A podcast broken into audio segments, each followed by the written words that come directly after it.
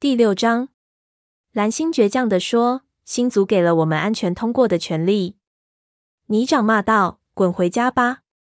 火星的爪子紧紧攥住。他们现在是以二对三，而且蓝星的状态还不好。这场架打下来，非得两败俱伤不可。蓝星因此也可能失去一条性命。星族赐给每个族长九条性命，蓝星只剩下一条了。火星对蓝星悄声说：“我们回去吧。”蓝星猛一扭头，难以置信的看着他。火星催促说：“强龙压不过地头蛇，我们不能打这一仗。”蓝星说：“但我必须和星族通话。”火星说：“可以换个时间。”蓝星犹豫不决。火星又说：“我们赢不了这一仗。”半晌过后，蓝星四肢的肌肉渐渐放松下来，肩膀上的毛也落了回去。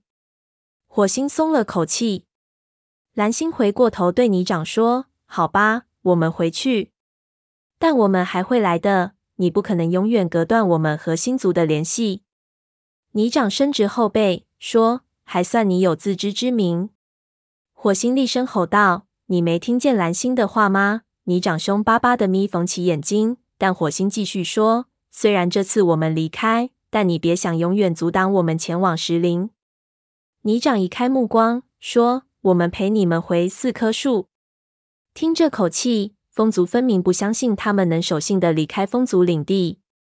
火星提心吊胆，生怕蓝星做出过激反应，但他什么也没有说，转身就走。风族的猫们走在最后，同他们保持了一段距离。火星听着背后的沙沙声，扭头看了三位彪悍的武士一眼，心里十分沮丧。他绝不会再让风族挡住他们的去路了。火星和蓝星回到四棵树，开始往山谷内爬。三位风族武士则站在山谷上，虎视眈眈的目送他们离去。蓝星就像泄了气的皮球，每跳起一步后都重重落在地上。火星真担心他一个踉跄跌下去。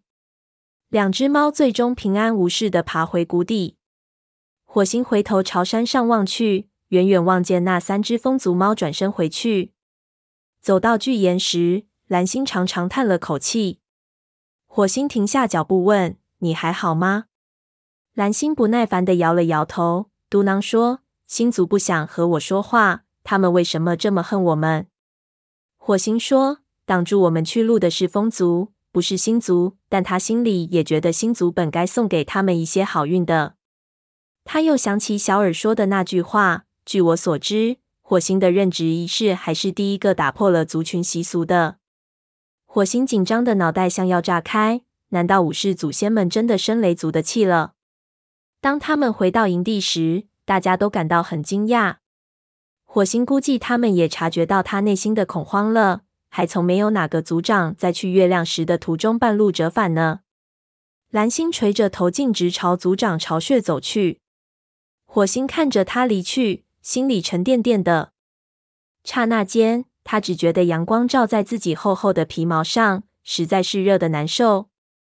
于是他向会场边的阴凉的走去，一抬眼看见陈毛领着徒弟辣爪从金雀花通道里钻了出来。陈毛说：“你回来的真早。”他绕着火星打转，辣爪则睁大眼睛瞅着这两位武士。火星解释说：“风族不让我们通过。”陈毛回到徒弟身边坐下，问：“你没有告诉他们你们要去石林吗？”火星生气地说：“还用你说？”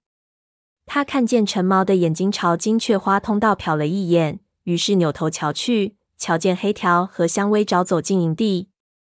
香薇爪一脸疲惫地跟在黑条后面，身上的毛又脏又乱。黑条眯缝着眼睛瞅着火星，问：“你回来干什么？”陈毛大声说：“风族不让他们通过。”香薇爪抬起头，吃惊的看了陈毛一眼。黑条怒气冲冲的说：“什么？他们怎么敢如此无礼？”陈毛说：“我不知道火星为什么甘心受他们的摆布。”火星吼道：“我没有选择，你能拿族长的性命开玩笑吗？”奔风的声音隔着会场传了过来。火星只见他怒容满面的冲火星走来。黑条和橙毛对视了一眼，领着各自的徒弟走开了。奔风走到火星面前，问：“你看到云沼了吗？”火星心里一沉，说：“没有，我以为他下午和你外出打猎了。我让他等一下，等我梳理完再走。”奔风脸上愤怒的成分更多于担心，但我梳理完后，亮爪告诉我说，云沼独自出去捕猎了。火星现在最不想看到的便是云沼的不服管教了。他暗自叹了口气，道歉说：“真对不起。等他回来后，我会找他谈谈的。”奔风哼了一声，仍然余怒未消。火星正要进一步道歉，却见奔风忽然脸现亚容。他顺着奔风的目光瞅去，只见云沼嘴里衔着一只松鼠，蹦蹦跳跳的走进营地。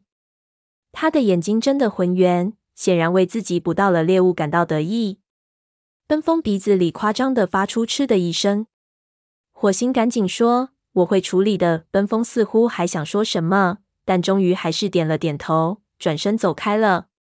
火星看见云沼走到猎物堆边，放下嘴里叼着的松鼠。然后径直往学徒巢穴走去。火星心里一沉，估摸着他又在捕猎的时候偷吃了。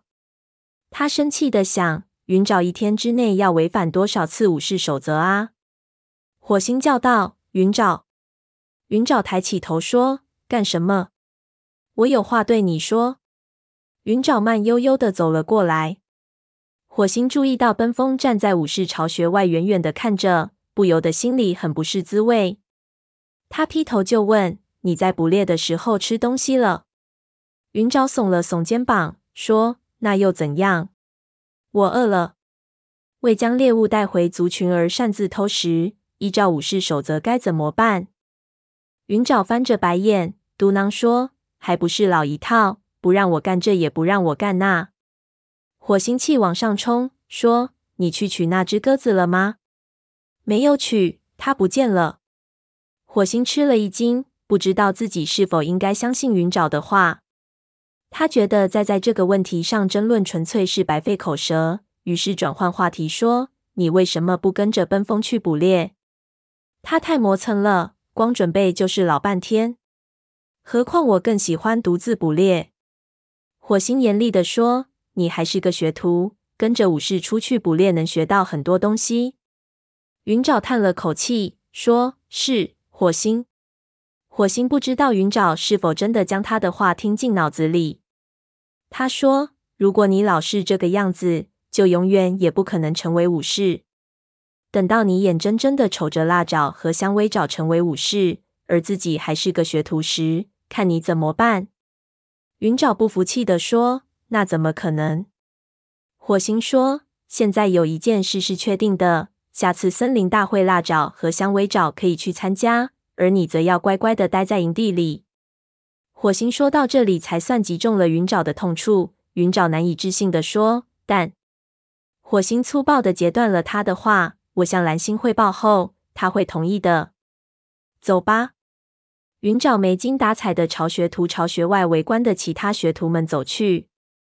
火星懒得管奔风是否看见了这一幕。他现在已不在乎大伙儿怎么看待他的徒弟，他们的观点忽然一下子变得不重要了。此刻，他越来越感到担心的是，云沼可能永远也成不了一名武士。